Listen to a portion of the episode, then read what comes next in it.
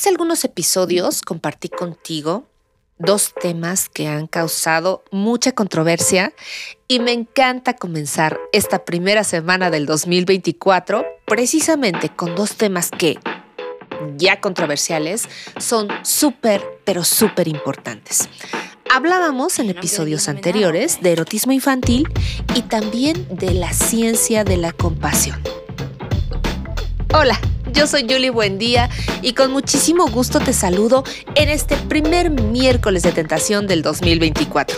Nada me da más gusto que recibirte en este maravilloso y renovado espacio de este podcast que construimos juntos y juntas, por supuesto con la producción del ingeniero Alfonso González, a quien deseo lo mejor para este 2024 que apenas comienza y que agradezco como siempre sus melodías y su apoyo, su enorme, enorme trabajo.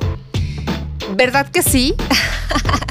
Causó muchísima controversia el hecho de poder conversar sobre erotismo infantil y a la vez, bueno, relacionarlo con aquello llamado, que no sabemos la mayoría de nosotros, la ciencia de la compasión.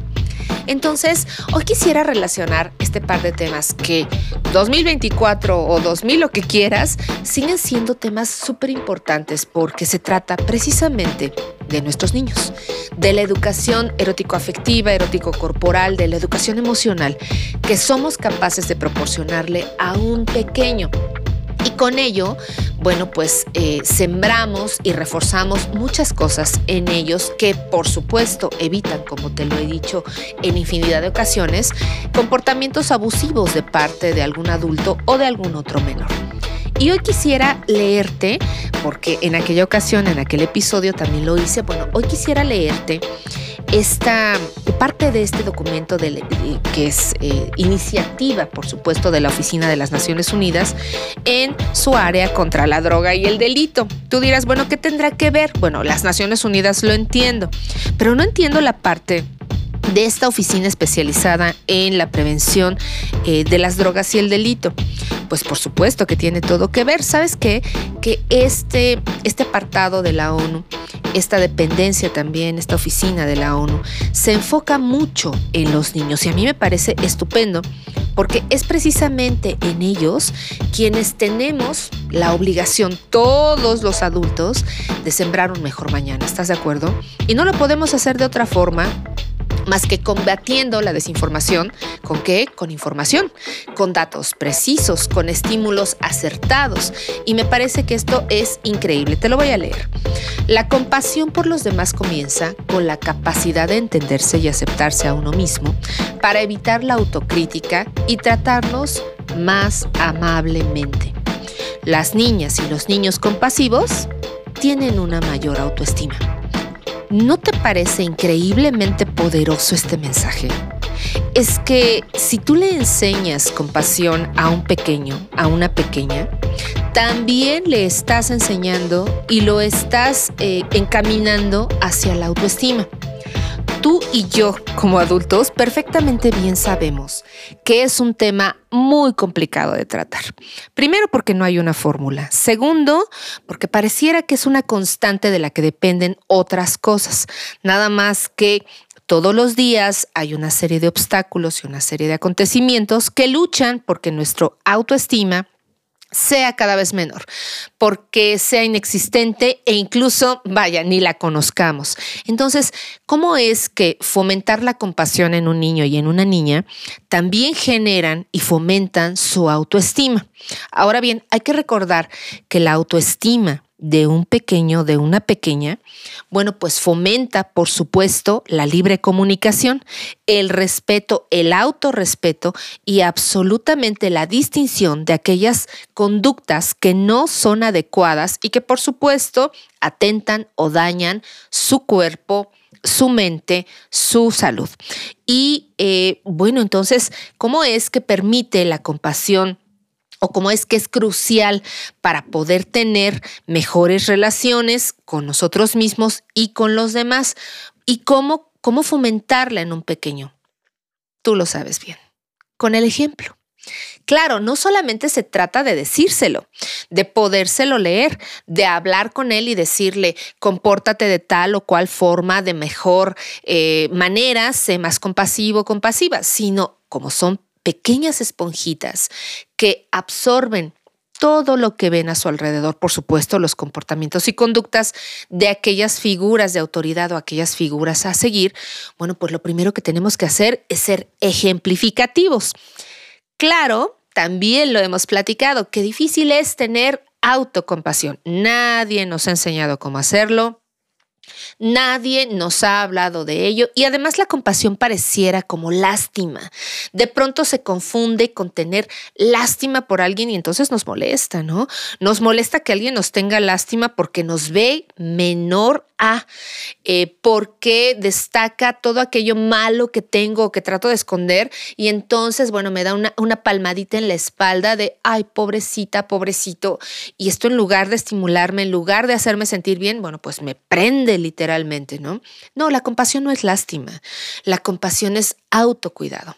La compasión es amabilidad con nosotros mismos. La compasión es este deseo de poder construirnos como mejores personas, también promoviendo la construcción exterior de mejor manera, de manera más amable, evitando no solamente nuestro sufrimiento, sino el de alguien más. Sí, sí, sí, claramente no podemos solucionar los problemas del mundo.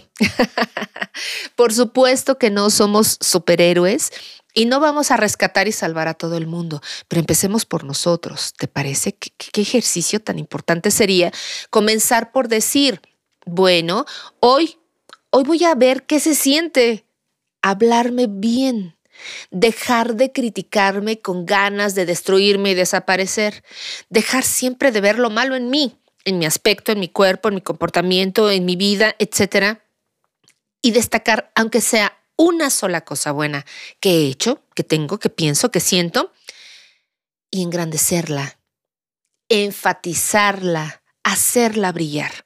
Te puedo apostar que si logras un solo día esta acción, mañana, al día siguiente, dentro de dos días vas a decir, se sintió bonito, ¿no? De pronto decirme, oye, qué bueno de verdad qué bueno que estás súper saludable. Ya te diste cuenta que hiciste un recuento de tantos meses o de tantos días y no has comprado una aspirina, no has consumido eh, un paracetamol, por supuesto, no has parado en un hospital. Oye, lo lograste y eso es un trabajo tuyo, ¿eh? Cuidándote, alimentándote bien, cuidando tu descanso, tus relaciones, etcétera, qué sé yo. Si te podrías dar cuenta de eso, eso es ser compasiva contigo misma, ser compasivo contigo mismo y con ello, como si fuera una cadena de verdad, puedes dar el ejemplo a un pequeño. Fíjate que muchas veces, no solamente en este espacio, sino en otros tantos donde me encuentras en redes sociales, hemos hablado, por ejemplo, de la crueldad humana. Y muchas personas comentan, es que somos crueles desde niños, ¿no? Desde que somos pequeños nos enseñan crueldad o es muy de nosotros los pequeños ser criticones y ser destructivos. ¿Y qué pasa si le enseñas a un niño lo contrario? Y le enseñas compasión. Y le enseñas a pensar compasivamente. Y en lugar de señalizar o señalar literalmente o de forma directa a un compañerito en la escuela por su físico, por ejemplo, le enseñas a preguntar por qué. Y antes de preguntar por qué, tal vez a abrazar, a aceptar y a decir, si quiere compartirme el por qué estaría genial, pero si no, es su vida, me encanta o no tenerlo en la mía, pero también me encantaría conocer otras cosas buenas, maravillosas de él, antes de destruirlo por su aspecto, por eh, la apariencia, por lo que trae puesto, por el eh, del carro que baja de su mamá, etcétera.